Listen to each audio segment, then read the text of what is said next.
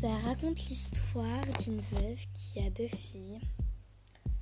Je ne vais pas tout vous gâcher, mais ne vous inquiétez pas, tout cela se passe très bien pour les gentils.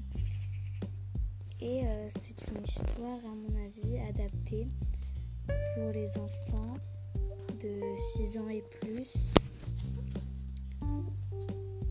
qui, je pense, peut être très compréhensible.